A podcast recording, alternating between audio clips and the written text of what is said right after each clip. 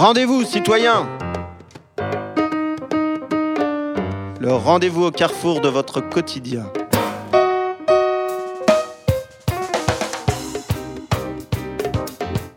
« 106.3 FM, émission Rendez-vous citoyens. Tous les deuxièmes mardis de chaque mois, 18h, 19h, troisième mardi, 10h, 11h sur 106.3 FM et fpp.net. Rendez-vous citoyen, une émission qui s'intéresse à tout à chacun, individus, collectifs, associations, engagés dans les enjeux de transformation sociale, souvent au niveau local. Aujourd'hui, le titre de l'émission, La protection sociale en France. Une longue histoire euh, qui va des mutuelles jusqu'à la sécurité sociale, qui s'étale euh, début 18, enfin fin 18e, 19e, 20e. Pour en parler avec nous, on accueille Jean-Claude Boual, Bonjour Jean-Claude. Bonjour. Donc on rappelle, Jean-Claude, que tu es euh, président du CAC, collectif des associations citoyennes. Oui. Tu nous dis en deux mots encore une fois ce de quoi il s'agit euh, Le collectif des associations citoyennes, c'est un collectif, comme son nom l'indique, qui rassemble des associations directement, des réseaux associatifs euh, locaux, départementaux, nationaux, euh, en nombre assez important, éventuellement aussi euh, des, individus qui veulent adhérer euh, au collectif et qui se bat contre la marchandisation du monde associatif, la marchandisation des économies et la volonté que les gouvernements, depuis quelque temps, veulent mettre en avant pour pousser les associations vers le marché, vers la concurrence entre elles, concurrence entre elles et concurrence avec des entreprises privées. Alors, euh, du monde associatif à la question de la protection sociale, on n'est pas loin, puisque tu nous indiqueras que le mouvement associatif euh, a participé à cette émergence de la protection sociale. Mais euh, tu as été aussi ancien secrétaire général de la Fédération CGT de l'équipement et membre de la commission exécutive de la CGT. Et euh, au, sein du ministère de l'équipement, tu as été chargé de mission euh, sur les questions de services publics en Europe et de la question de l'Europe sociale. Voilà. C'est bien ça? Notamment, oui. Notamment, hein, parce que la liste est longue. Je, tu, es parti, tu participes à beaucoup de, structures. Hein, alors, dans ce petit ouvrage que je présente tout de suite, euh, bref, historique de la protection sociale en France. Donc, tu as senti le besoin de rédiger cet ouvrage euh, dans le cadre du CAC, hein, du collectif des associations citoyennes. Et le sous-titre de ce livret, c'est De l'associativisme à la marchandisation, quelques repères pour comprendre les rapports de force et poursuivre la lutte. Donc, euh, Jean-Claude, pourquoi le besoin d'écrire ce livret aujourd'hui? Bref, historique de la protection sociale en France. Parce que dans les débats que nous avons euh, au collectif des associations citoyennes avec les réseaux associatifs, notamment le débat qui euh, euh, a commencé en 2014 avec la volonté affichée du gouvernement de mettre en place des contrats à impact social les fameux Social Impact Bonds. Les CIB euh, en, en, anglais En anglais, que, dont on a déjà parlé ici d'ailleurs, hein, et qui sont de, de, véritables partenariats publics-privés euh, dans le domaine du social de façon à faire financer euh, les multinationales par le social. L'objectif, c'est de faire du bénéfice avec les questions sociales. Beaucoup de, réflexions nous sont remontées, notamment de, jeunes générations qui nous disent, mais nous, on n'aura pas de retraite. Euh, nous, euh, notre protection sociale va euh, diminuer, la sécurité sociale, ça va disparaître. C'est-à-dire que c'est presque comme s'ils baissaient les bras déjà. oui, c'est-à-dire qu'on a réussi à mettre dans l'esprit de, que ça, de, allait disparaître, que, effectivement, ça allait, ça allait disparaître. Et face à cette réaction, je me suis dit, il faut faire comprendre que la protection sociale que nous avons conquis en France, c'est le résultat d'une longue lutte qui a commencé euh, depuis très longtemps, qui est multiséculaire finalement, et depuis plusieurs siècles, et le résultat de rapports de force à la fois sociaux, économiques, politiques, culturels et démocratiques. Et donc euh, l'objectif de ce cette petite brochure, hein, c'est pour ça que c'est un bref historique, c'est pas une histoire de la protection sociale, bien entendu, mais c'est de faire voir cette trajectoire de lutte depuis, depuis toujours pour que, effectivement, on ait un minimum de protection sociale euh, dans son pays. Et ce mouvement, il est pas que français, il est notamment au niveau, vrai au niveau européen. Donc c'est très important de le comprendre par rapport à ce qui se passe en France et par rapport à ce qui se passe dans la construction européenne également. Très bien. On va, on va revenir sur tous ces points après un petit moment de musique que Gabriel nous a choisi. Merci Gabriel.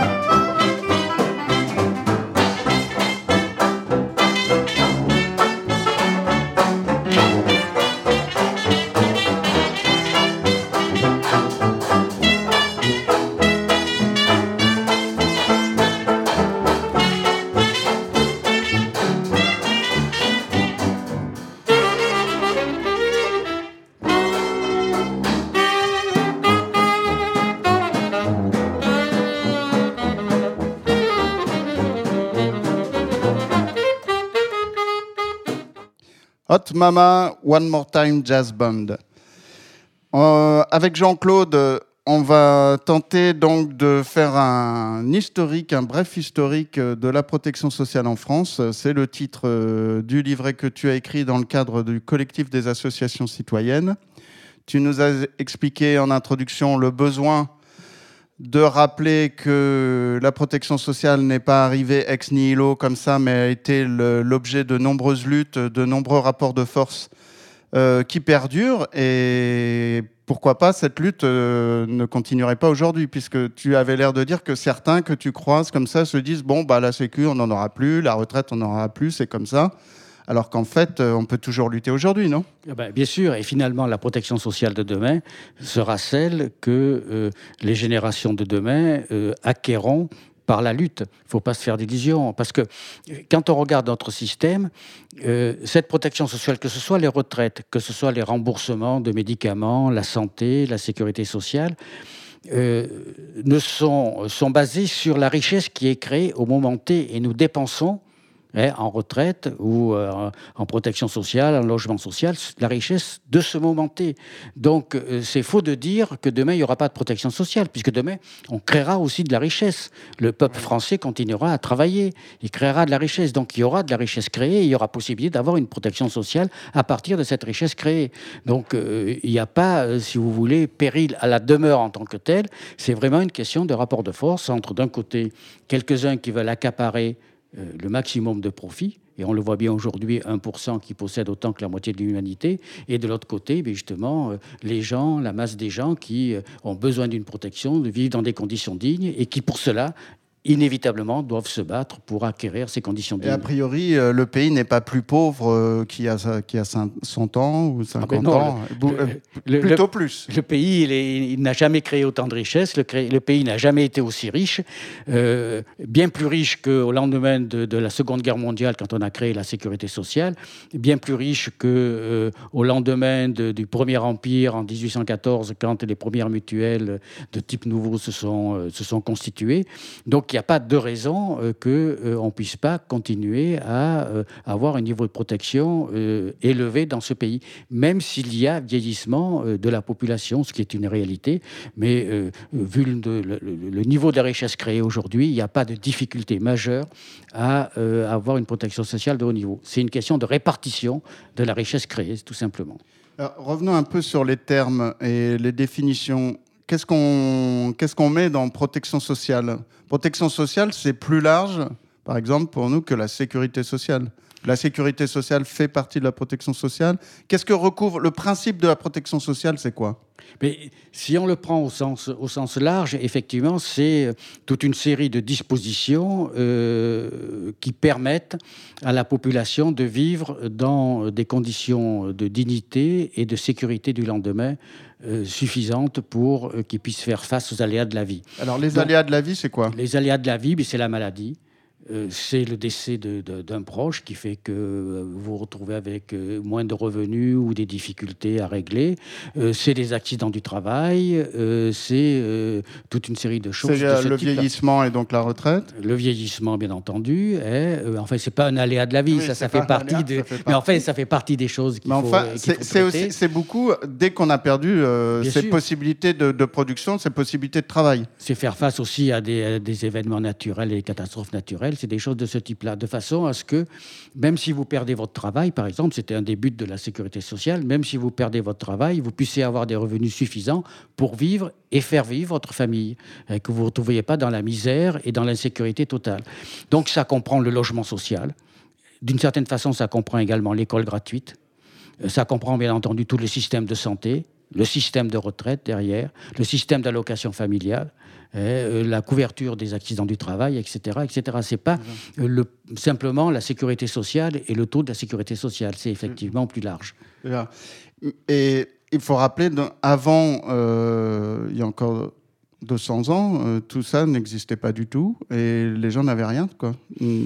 Mais il y avait, avant la Révolution, il y avait des corporations, mais c'était très limité dans les corporations et pour une petite partie des, gens. Alors, corporation, tu peux définir? C'est-à-dire, c'était des, organisations, euh, par exemple, de maîtres menuisiers, de maîtres charpentiers, de maîtres euh, cordonniers, etc., qui euh, avaient un système d'organisation et de solidarité entre eux pour euh, justement prévenir les difficultés qu'ils pouvaient rencontrer euh, dans leur vie. Mais la majorité, effectivement, de la population n'était pas couverte.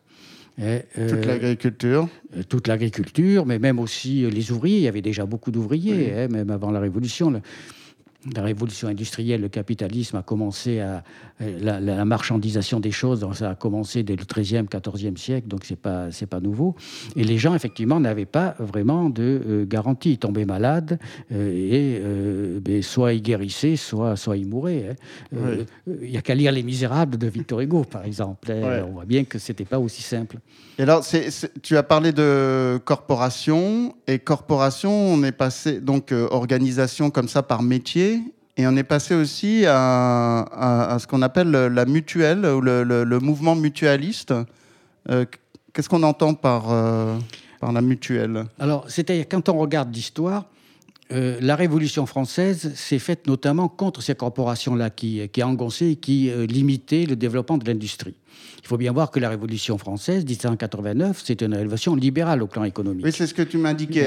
C'est les droits de l'homme. C'est les droits de l'homme. Au niveau économique, c'est libéral. C'est des, des, avancées importantes, mais au niveau économique, c'est libéral.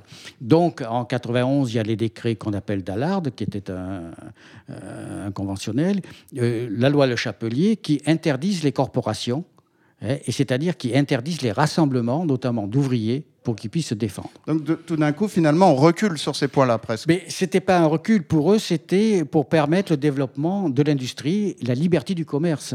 Pour eux, ils ne le voyaient pas comme un recul à l'époque. Il hein. ne euh, faut pas faire euh, forcément d'anachronisme. Ils le voyaient comme ça. La, protection des gens n'était pas vraiment leur, euh, leur, sujet. leur, sujet essentiel. Leur sujet essentiel, c'était le développement économique de, oui, de, de, de, la marchandise, en fait, de, de, l'économie capitaliste, quoi, finalement, et de l'économie libérale. Voilà. Et euh, il était évident que les intérêts euh, des, des marchands, les intérêts des capitalistes de l'époque, c'était toujours euh, en contradiction avec les intérêts des ouvriers, des gens qu'ils employaient tout simplement. Mm. Donc, ils ne voulaient pas que les gens qui, les ouvriers, les gens qui étaient employés par ces marchands-là ou par ces capitalistes ou par ces industriels puissent se rassembler pour défendre leurs revendications. Et donc, euh, d'où l'interdiction des corporations. Et ça s'est euh, prolongé après la Révolution, puisque en 1803, donc sous l'Empire, euh, au début de l'Empire, en tout cas le début de l'Empire Napoléon, de, Napoléon Ier, il y a eu des lois interdisant ces rassemblements. Et face à euh, développement donc de l'industrie, euh, les, difficultés que rencontraient les ouvriers quand ils tombaient malades, quand ils avaient des accidents de travail, euh, il y a eu effectivement la volonté, le besoin de se rassembler et de mutualiser des, des biens en, payant une cotisation, en créant des, des, sociétés de secours au départ, ça s'appelait souvent comme ça, des sociétés de secours mutualisées et pour justement euh, aider ceux qui étaient euh, en difficulté. Donc mutualiser, c'est se regrouper, faire une caisse commune. Faire une caisse commune, se regrouper, faire une caisse commune avec un but bien, euh, bien précis. qui puisse aider en cas de besoin. Voilà, absolument. Mmh. Un, des, un des sociétaires de, de la mutuelle ou un, un des adhérents de, l'organisation. Alors c'était des mutuelles par métier Alors c'était très compliqué parce que ça s'est fait progressivement et il y a eu euh, des mutuelles par métier. Alors, euh, avec à l'origine d'ailleurs les ouvriers eux-mêmes, hein, euh, ou parfois le patron, sous des formes paternalistes, de façon à. Oui, c'est ça, ça, ça étonne un petit peu que le patron. Oui, mais ça lui permettait de conserver la main sur les gens qui l'employaient. Parfois, on a même des mutuelles qui ont été créées conjointement par les patrons et des ouvriers. Et puis, on a des mutuelles qui ont été créées par les églises aussi bien l'Église catholique que les protestants. Hein, avec là une, une myriade, de, une myriade de mutuelles comme ça sur le territoire. Et en plus, il y avait aussi des mutuelles locales sur un, territoire donné, un département ou une ville. Donc on avait euh, une multitude de mutuelles. Et par exemple, encore en, 1944, donc quand a été créée la mutuelle, la, la sécurité sociale, il y avait encore 700 mutuelles sur l'ensemble du territoire. Euh, et des mutuelles, on appelait par exemple les mutuelles qui étaient créées par euh, les ouvriers ou les églises, on appelait ça des mutuelles d'affinité. Et puis celles qui étaient créées sur un territoire, c'était des mutuelles territoriales. Donc on avait une multitude de, mutuelles. Et malgré cette multitude, hein, il n'y avait qu'une toute petite partie de la population qui était couverte par euh, ces mutuelles avant les lois de 1930 sur la sécurité obligatoire sur les assurances sociales. Ça, il ne faut, il faut pas se leurrer, le nombre de, de, de, personnes couvertes par cette myriade de mutuelles restait euh, très, très, petite finalement. Très petite parce que c'était essentiellement les, les, gens qui étaient euh, salariés, qui étaient euh, couverts, les, les, la population en tant que telle, la population en tant que telle n'était pas couverte, c'était les enfants, les femmes, les, les paysans, etc. Sauf, sauf exception, parce que rien n'interdisait les paysans de se regrouper, mais c'était pas dans l'esprit et dans la, la, la mentalité, la culture paysanne de se regrouper en mutuelle à cette époque-là. Mais si, et si on revient sur cette interdiction de se regrouper à la Révolution, enfin demandée par la Révolution, euh, certaines décisions euh, de, la, de 1789 après, euh, c'est aussi le fait, enfin la mutuelle ou les regroupements corporatistes comme ça, c'est pour aider, mais d'une certaine façon, on discute aussi de nos conditions de travail, de, on discute de la répartition des pouvoirs aussi, finalement, un petit peu. Ah, euh, bien sûr, parce que quand les, notamment les mutuelles ouvrières, euh, quand les ouvriers se regroupaient euh, pour, euh, sous forme de solidarité, il était évident qu'ils en arrivaient à parler de leur salaire, mm. de leurs conditions de travail, ce qu'on appelle aujourd'hui les conditions de travail, même si ce n'était pas exprimé de cette façon-là à l'époque. Et donc, les mutuelles servaient aussi de revendication, puisque les syndicats étaient interdits, puisque tous les regroupements étaient interdits, les syndicats étaient interdits.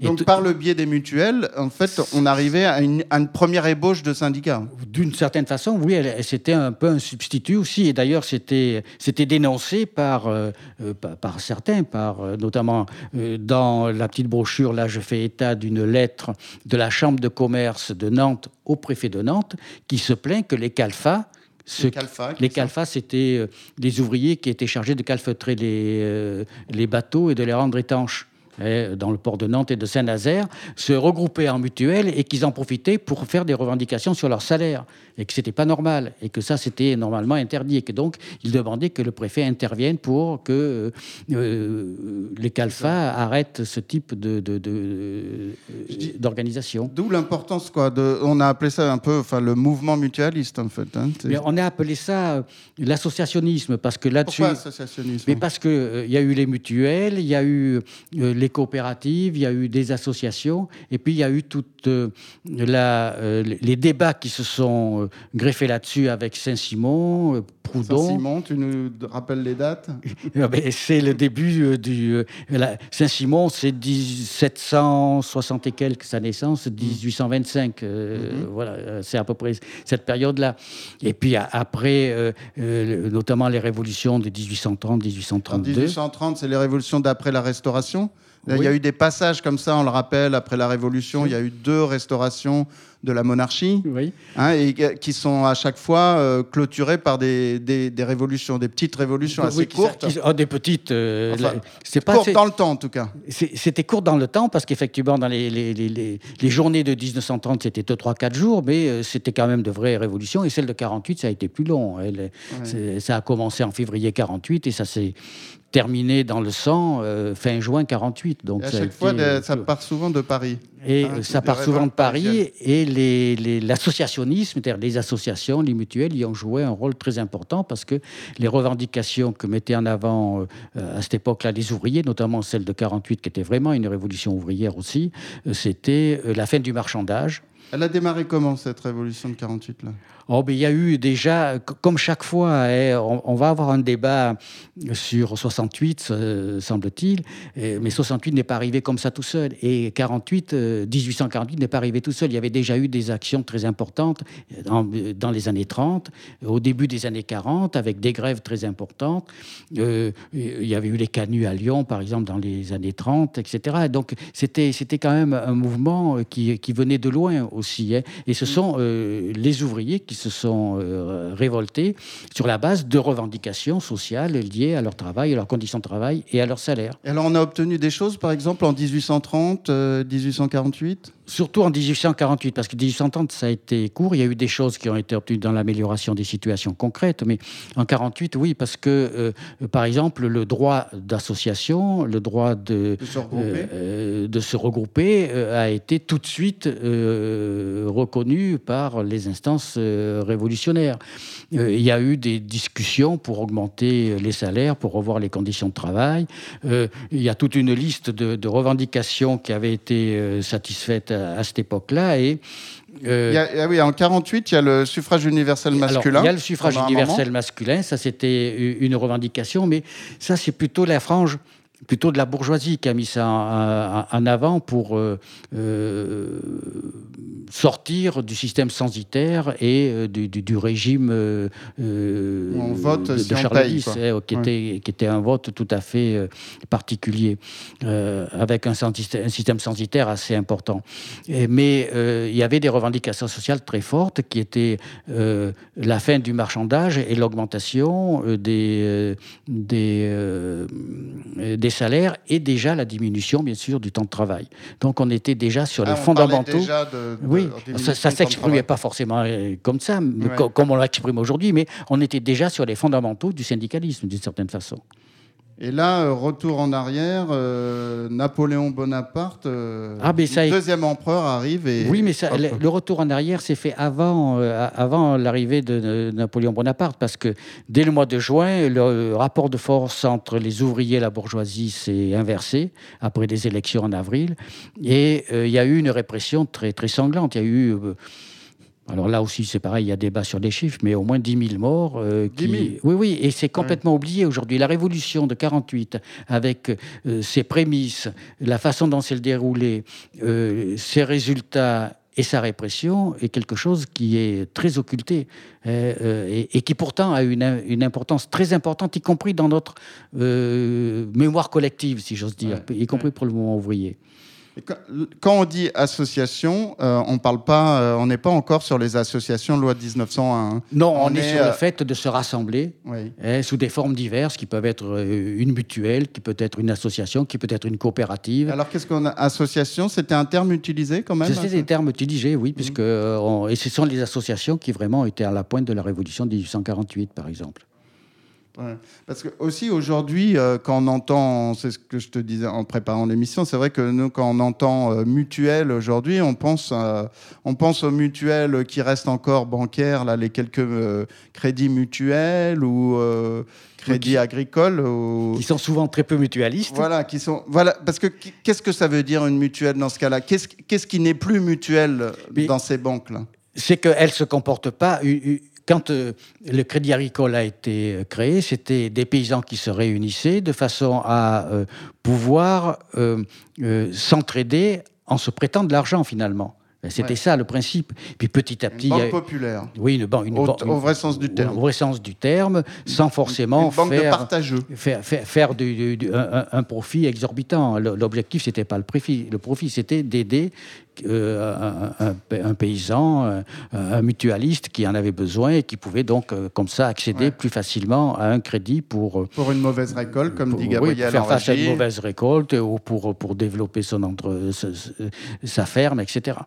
Et petit à petit, il y a eu des dérives et aujourd'hui, ces, ces banques-là se comportent exactement comme n'importe quelle banque privée, en dégageant du profit, en faisant de l'optimisation fiscale, en allant dans les paradis fiscaux, etc. On a et eu puis ce n'est plus plus vraiment administré. Dans les mutuelles, il y a l'idée aussi que c'est les, les, personnes concernées, les, les mutualistes, qui gèrent leur mutuelle. Ce sont les mutualistes qui gèrent leur mutuelle et euh, un homme, une voix, une femme, une voix. Tout le monde est, est égal, quel que soit le niveau de cotisation, etc.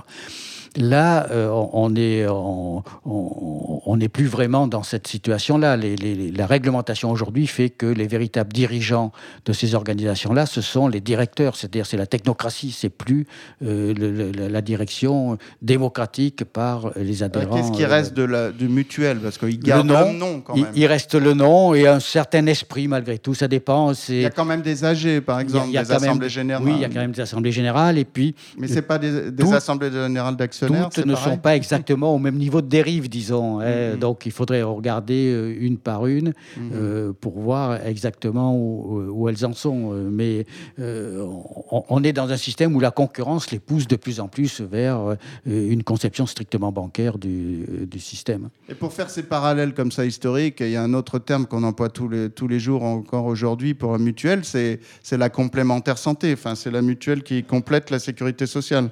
Alors ça, qu'est-ce qu'elle a de mutuelle? Ah ben, il euh, y a là de vraies mutuelles, hein, puisque euh, dans les complémentaires, vous avez deux grandes catégories de complémentaires, et c'est pour ça que le terme complémentaire cache aussi des choses très différentes. Vous avez de véritables compagnies d'assurance, comme AXA, hein. Donc là, on, rappellera que l'assurance, elle, cherche à faire du profit. dont, le but, hein? c'est d'abord de faire du profit. Alors, ils assurent les gens, bien entendu, mais c'est d'abord de faire du profit. Et puis, vous avez de vraies mutuelles Hein, comme les mutuelles de, fonctionnaires, comme les mutuelles d'entreprise, etc., qui, elles, sont euh, financées par des cotisations des adhérents et des fois un apport, pour, notamment dans le privé, par le comité d'entreprise. Mais euh, c'est financé par les adhérents et c'est géré normalement par les adhérents alors avec maintenant le code de la mutualité, puisque tout ça a été euh, tout à fait codifié, et, il y a des lois très précises sur le fonctionnement euh, des mutuelles, mais ce n'est pas du tout la même pratique que les compagnies d'assurance, qui sont des compagnies capitalistes. Oui. Alors il y a un autre moment, on va, on va écouter un petit morceau, euh, ben, on va voir la surprise, et puis on, on y revient après, ce moment de 1936, qui est un nouvel apport, le Front populaire. Euh, on, écoute un, petit passage euh, tiré d'un clip de, M. Cassaro euh, pour la classe améliorée. voilà, c'est un site un peu d'éducation. donc de 1936 sur les lois sociales du Front populaire. Et ce passage se termine par une musique de Mireille et Jean Sablon, fermée jusqu'à lundi.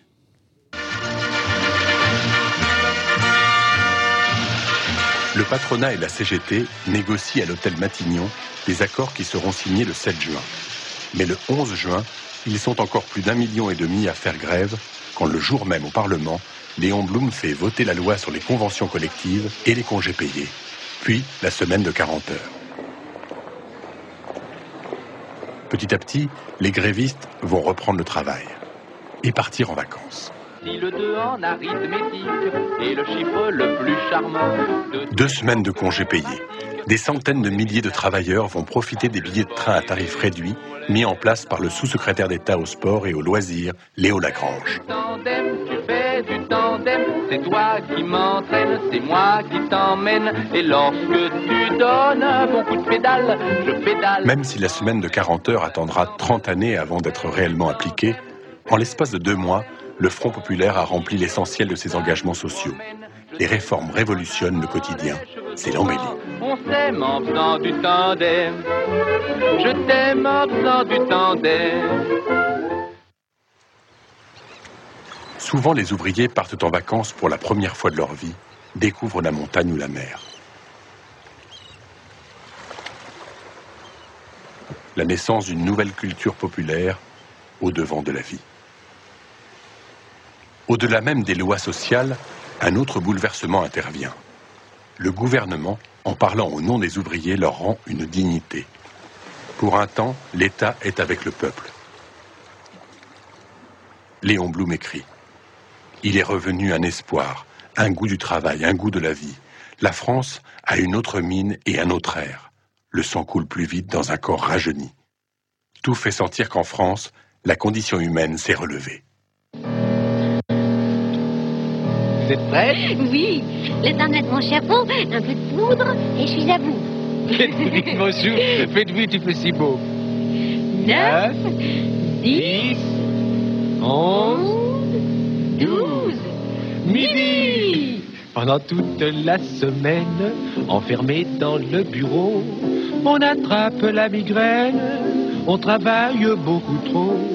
Mais la fin de la semaine s'amène, on dit ça n'est pas trop tôt. Quand on a pris tant de peine de prendre un peu de repos. Alors, Jean-Claude, euh, le Front populaire, il est arrivé comment? C'est pareil, euh, c'est pas, euh, on n'a pas, on n'a pas eu tous ces acquis comme ça par un coup de baguette magique une fois encore. Non, bien sûr, mais ce qui est intéressant dans le dans l'extrait qu'on vient de voir, c'est que euh, on, on l'a pas dit au départ, mais par exemple les vacances, qui est quand même un grand acquis du, du Front populaire, ça fait partie de la protection sociale. Voilà, c'est ça. Oui, pour que- toi, ça, oui, Mais ça oui, fait partie sûr. de la protection sociale. Parce qu'aujourd'hui, ça nous paraît naturel. Oui. Et, et on n'imagine pas qu'on puisse remettre ça en cause. Mais euh, c'était un acquis formidable. Vous vous imaginez que ça représente pour un patron de devoir payer au départ 15 jours et puis après 3 semaines, un mois, un ouvrier À rien faire. à rien faire. Eh, c'est pour lui une violence in- insupportable.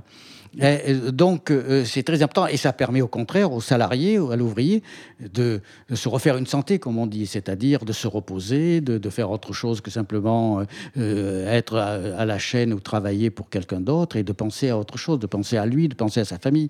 Donc c'est tout à fait essentiel. C'est-à-dire que euh, être en bonne santé, c'est pas seulement physiquement, c'est aussi mentalement. D'ailleurs, c'est la définition euh, de, de l'ONU, de la santé, de l'OMS, De l'Organisation mondiale de la santé. Et, et- et c'est très, très important. Donc, c'est pour ça qu'il faut le voir de sens large, la protection sociale. Et C'est tant- pour ça que tu as, tu as bien intitulé ton livret Oui, euh, historique de la protection sociale Oui, et non pas seulement la Et- sécurité et sociale. pas seulement la sécurité sociale, qui est, qui est rétrécie un petit peu dans le vocabulaire des choses.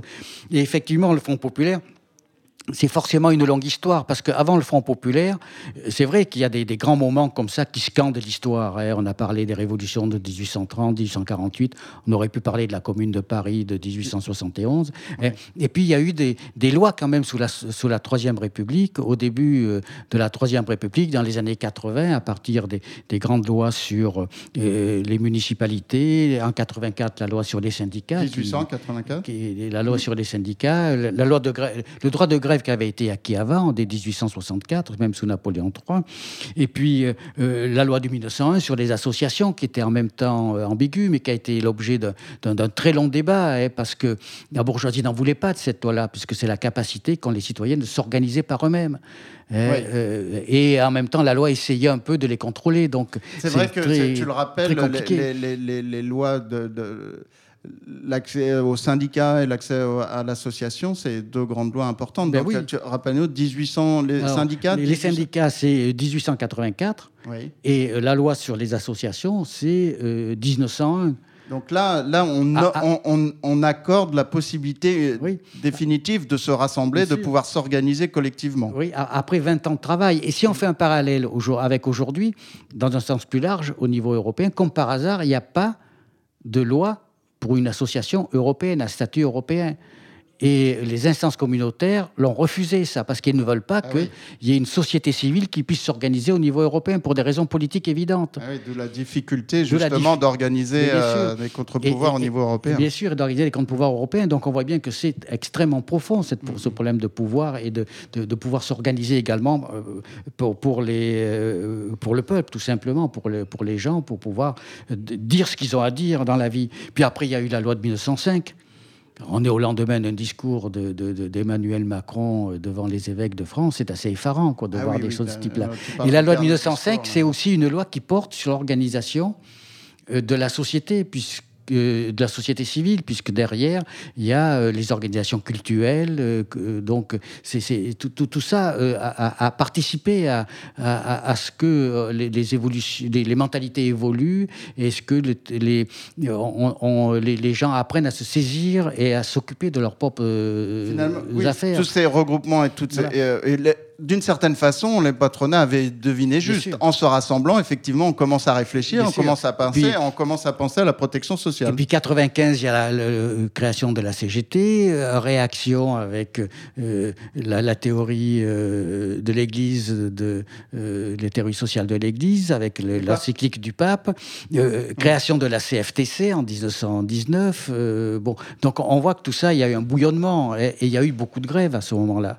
Euh, dans les années 20, dans les années 30, qui aboutissent au début des années 30 sur les lois sur les assurances sociales, qui sont effectivement des assurances obligatoires pour les salariés, mais dans le privé dans le privé. Et, là-dessus vient 36 avec les, les, revendications qui ont abouti, justement, 15 euh, jours de congés payés, euh, semaine de 40 euh, heures. la semaine de 40 heures, l'école obligatoire prolongée jusqu'à 14 ans, ce qui était un, acquis très important aussi à l'époque, le, les, collectivités, les, comités d'entreprise, et, et, on voit bien le couplage comité d'entreprise-vacances, puisque les comités d'entreprise tout de suite organisé. Ça a été le grand moment de l'éducation populaire, de toute une série de choses, du tourisme social, etc. Toute une série de choses se sont mises en place à ce, moment-là. Alors, ce qu'on s'aperçoit aussi dans l'histoire, c'est que à chaque fois, ces grandes, euh, ces grandes acquis sociaux, euh, ils ont, ils, c'est dans des lucarnes historiques, quoi. C'est-à-dire, c'est dans des petits moments, c'est des fois, des fois sur deux, trois mois, euh, hop, on, a, on, arrive à choper ces acquis. Comme 36, bon, les, il les a fait passer, le cartel là, de gauche, ça les a fait passer à peine arrivé au pouvoir. Et après, ça aurait été trop tard. Oui, c'était le Front populaire, mais bien sûr, parce qu'il y a des ah moments où il y a, où, il y a un rapport de force favorable.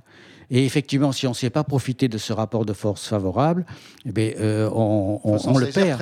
On le perd, le rapport mm. de force. Et ce rapport en 1936, il a été créé par les grèves et les occupations des, euh, des usines, essentiellement. C'est ça qui... Parce qu'au départ, le Front populaire n'avait pas toutes ces revendications-là. Les congés payés n'étaient pas prévus dans le programme du Front populaire. Ah, c'est la, finalement, c'est la population, c'est le mouvement gréviste qui, a, tout ça, qui a imposé ça aux, nouveaux arrivants. Oui, oui, donc euh, c'est très important le fait que les gens puissent se rassembler, puissent se battre sur, leur, sur leurs revendications et sur leur situation concrète telle qu'ils la vivent. Euh, ça. Et on se rappelle que rien, euh, cette petite phrase, hein, rien n'est ce n'est pas euh, rien n'est acquis ou quoi Oui, c'est-à-dire que j'ai repris une, une phrase d'Ambroise Croizat qui est Ambroise Croizat, on en parlera tout à l'heure. Oui, qui, est à l'origine de la sécurité sociale, un, des grands euh, euh, organisateurs de la sécurité sociale en France, puisqu'il était ministre de, du travail à cette époque-là, au lendemain de la guerre, et qui disait ne me parlez pas d'acquis, mais parlez-moi de conquis.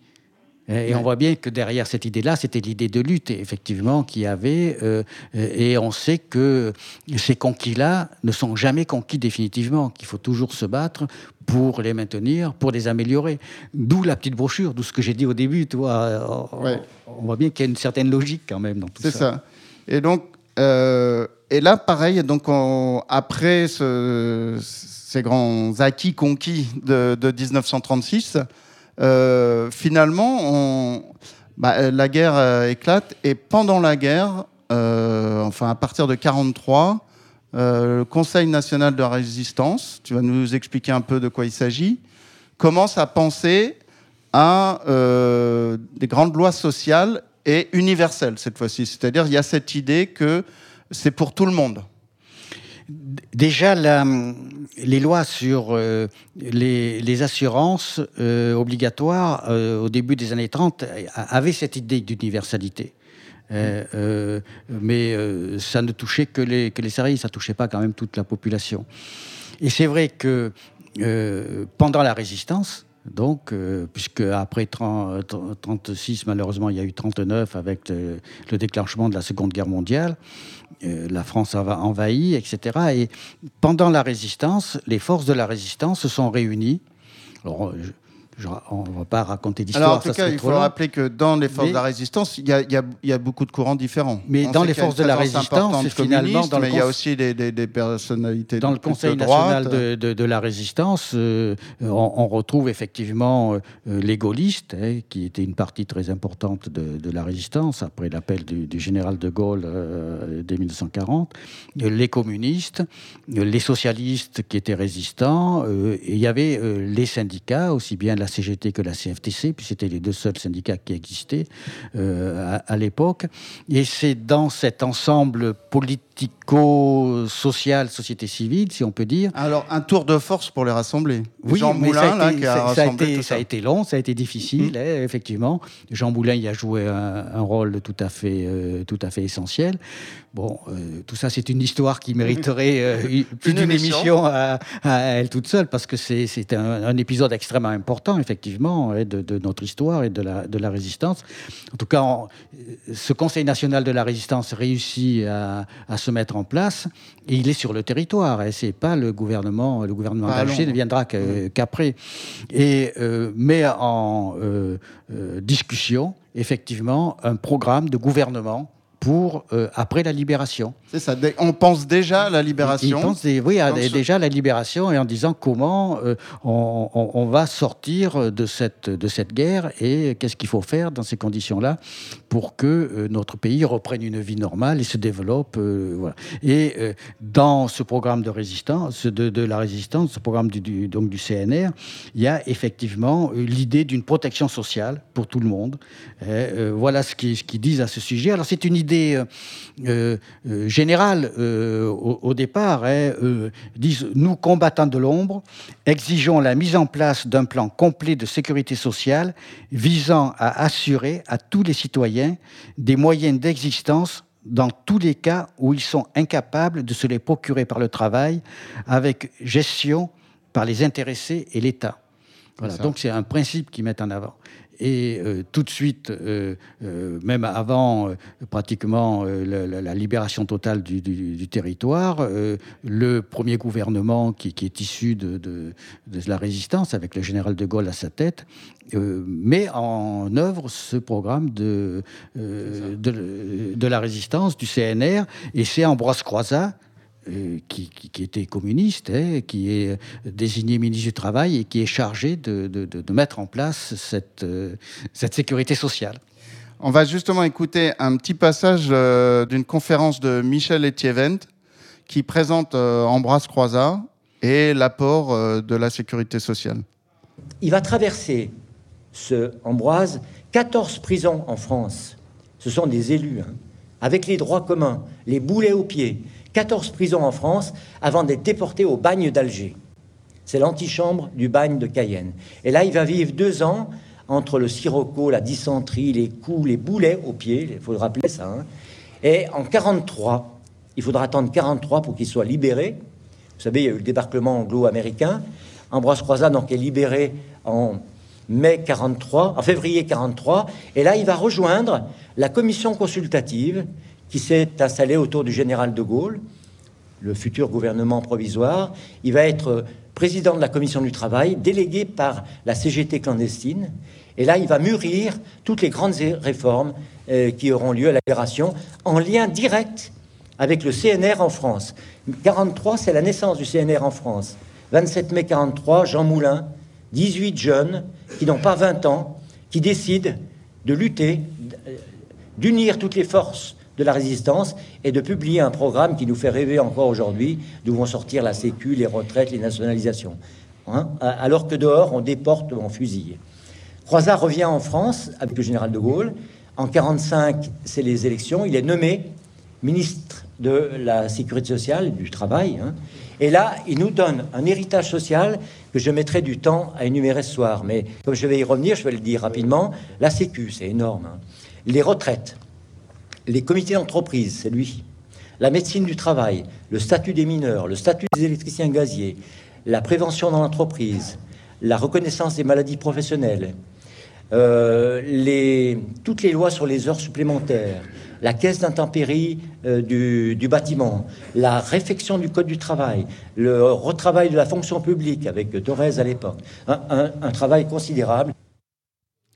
Alors, on va pas tout écouter. C'était un petit passage d'une conférence de Michel Etievent qui parlait de Ambroise Croizat, euh, donc à l'origine euh, de, la mise en place de la sécurité sociale et de toutes les lois euh, que, qu'amène la, sécurité sociale, toutes les protections nouvelles de la sécurité sociale. Rappelle-nous cette sécurité sociale. Donc, il a indiqué, là, il a fait la liste de tous les acquis, hein, euh, comité d'entreprise, bon, sécurité sociale pour la santé, la retraite, les allocations familiales, les heures supplémentaires, etc. Mais finalement, il y a aussi de, quelque chose d'important à rappeler, c'est les principes de la sécurité sociale. Alors, c'est les principes et surtout la, la philosophie, parce que euh, je pense qu'il faut rappeler que Ambroise Croizat lui-même était fils d'ouvrier et était lui-même ouvrier. Et c'était un, des dirigeants euh, de la fédération CGT de la métallurgie, effectivement. Hein.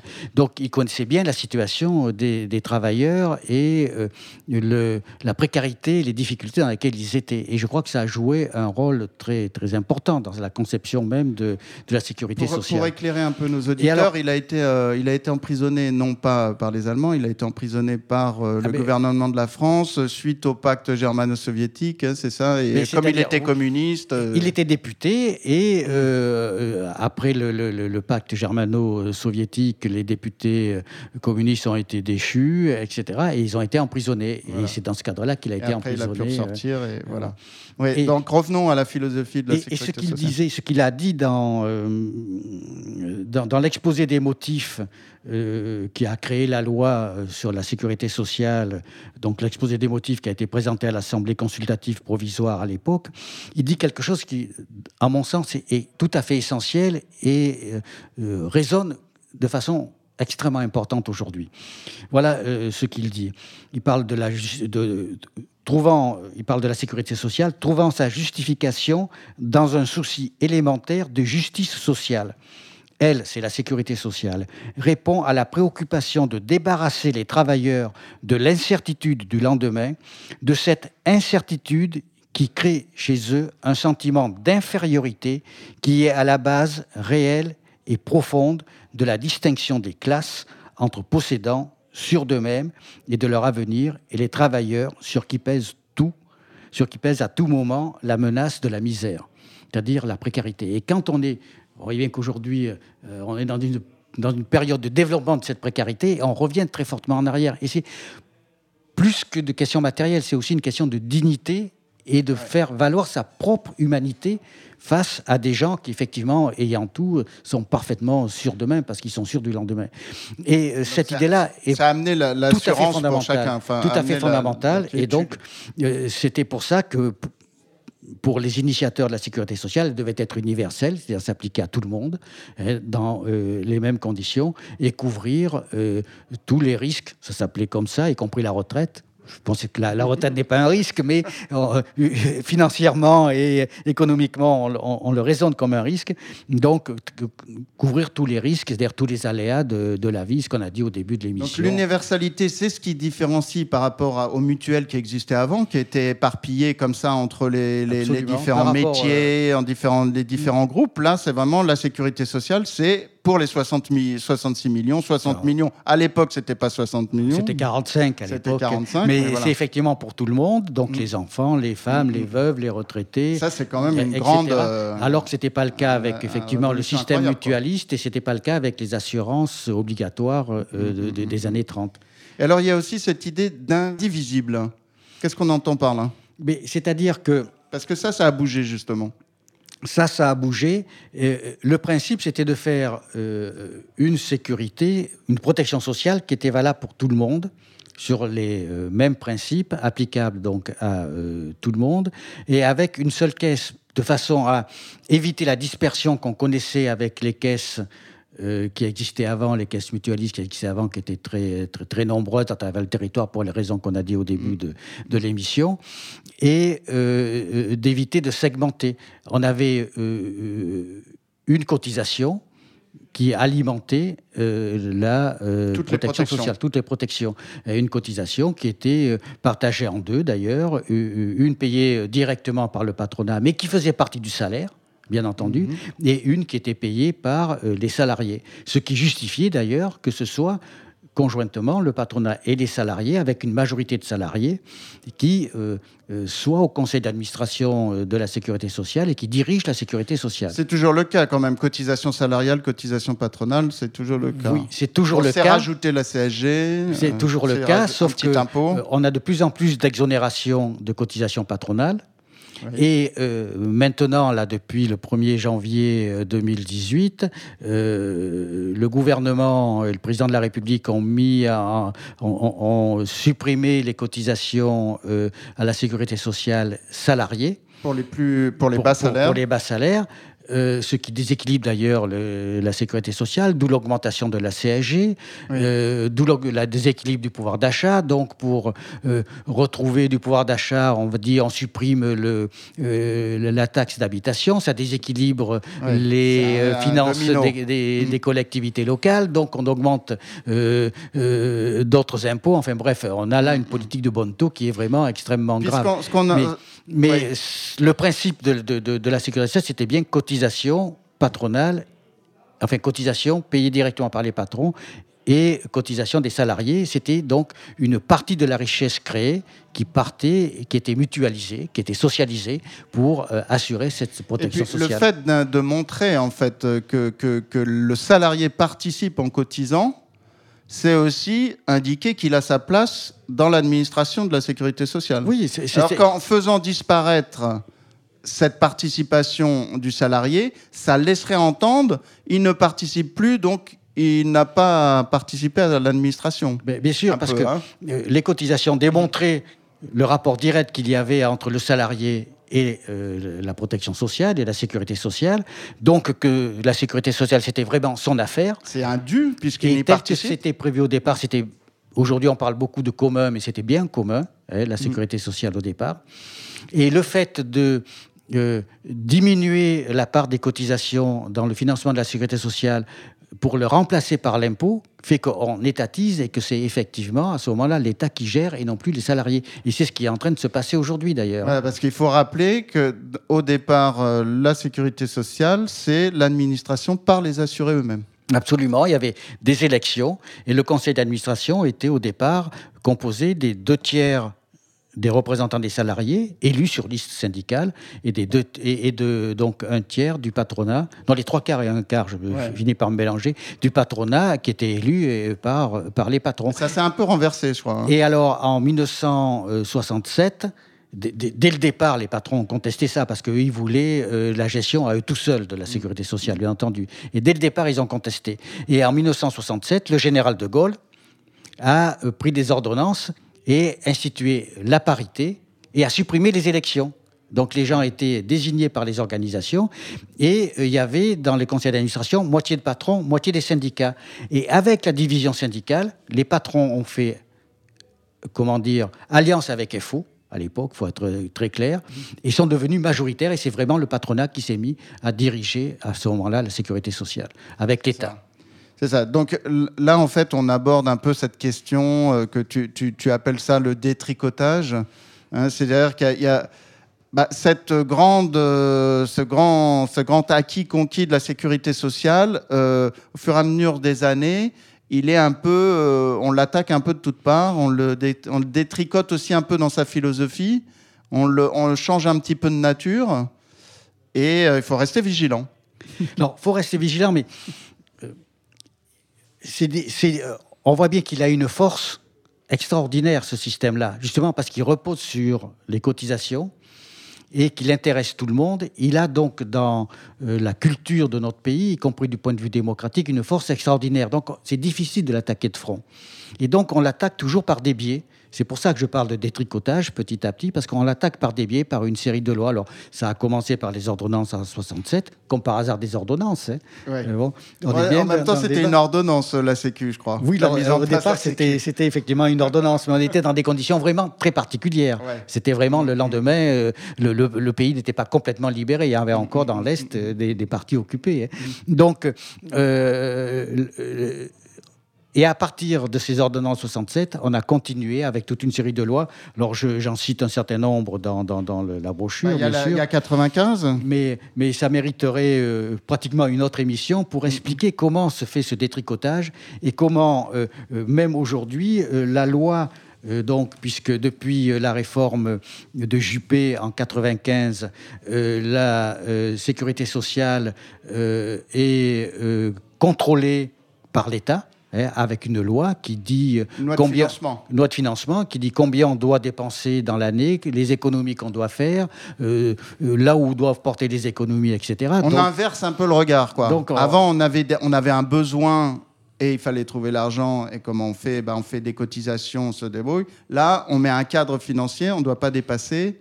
Eh ben oui, hein, on, dit on, dépense trop pour la protection sociale, donc faut moins dépenser, et donc on, réduit sous presse et, on met en avant l'austérité. Et, il y a toute une série de mesures qui ont été prises par. on est euh, plus riche qu'avant la guerre, non? Oui, en 2000, oui, mais ça n'empêche qu'en 2019, en, 2018, pour le budget de, donc, de financement de la sécurité sociale, euh, euh, il a été décidé une hausse du forfait hospitalier qui avait été instauré quelques années avant, euh, euh, un allègement supplémentaire des charges des patrons. Il a été décidé 4,2 milliards d'économies sur l'ensemble de l'assurance maladie, hein, ce qui explique euh, la situation, notamment en partie, parce que ça vient de plus loin, mais des hôpitaux aujourd'hui. la hausse de la CSG, et sans un impôt et non pas qui est, qui est, un impôt et non pas, et non pas une cotisation, et sans compensation pour une grande partie des retraités. Euh, bon, donc, on, est toujours dans ce détricotage, mais par des mesures comme ça. Euh, euh, en pointillé. En pointillé et petit à petit. avant, l'émission va se terminer. je pense que c'est important de rappeler en quoi la sécurité sociale et toute la protection sociale fait partie de la démocratie. Mais je pense que c'est effectivement un élément essentiel de notre démocratie parce que sans dignité, sans cette sécurité que revendiquait Ambroise Croizat, on ne peut pas être vraiment citoyen. Quelqu'un qui n'a pas de logement, Quelqu'un qui n'a pas, de, de, quoi manger, qui n'a pas de quoi manger, qui est à la rue, qui est malade ou qui n'a pas de soins. Il n'exerce pas ses, ses, ses, ses, droits de citoyenne. Il, ne va pas, aller, voter, va pas, aller, voter, par exemple, et euh, il ne va pas euh, revendiquer parce que sa préoccupation première, c'est d'ailleurs de subsister. Hein. Il est là dans, dans, la précarité totale et il est toujours en infériorité par rapport à l'interlocuteur quand il va quémander quelque chose. Donc, euh, c'est vraiment fondamental du point de vue notre démocratie. C'est un des pas seulement des fondements, mais c'est une des conditions essentielles de la démocratie dans notre pays, la protection sociale. Je pense qu'effectivement, ça, c'est important de le rappeler aujourd'hui, puisqu'on parle aussi beaucoup de citoyenneté. Aujourd'hui, tous nos, nos ministres, tous nos politiques parlent de citoyenneté, d'indiquer la citoyenneté à la jeunesse et tout. Ben, la sécurité sociale, la protection sociale fait partie de, la citoyenneté et de la démocratie. Ça en est une condition effectivement sine qua non. Et donc, si on détricote la sécurité sociale, on détricote la citoyenneté aussi. Voilà. Le message est passé, j'espère. Euh, on rappelle euh, donc, euh, si vous voulez en savoir plus, chers auditeurs, allez, parcourir ce petit livret bref historique de la protection sociale en France. Je pense que vous pourrez le trouver sur le site de CAC collectif des associations citoyennes, c'est www. Association-citoyenne net, tout ça euh, au pluriel. Et puis vous pouvez vous le procurer en le demandant sous forme de brochure également euh, au collectif des associations citoyennes. Très bien. Ben, merci beaucoup Jean-Claude Boual. Euh, ben, avec la musique, je vais lire une dernière phrase de Ambroise Croizat, dit à l'Assemblée nationale au moment des lois sur la sécurité sociale. Il dit Jamais nous, nous ne tolérerons que soit renié un seul des avantages de la sécurité sociale. Nous nous battrons avec la dernière énergie, quitte à en mourir, pour conserver cette loi humaine et de progrès. Merci. Salut à tous. Merci Gabriel. Et Marc vous salue. Au revoir. Au revoir.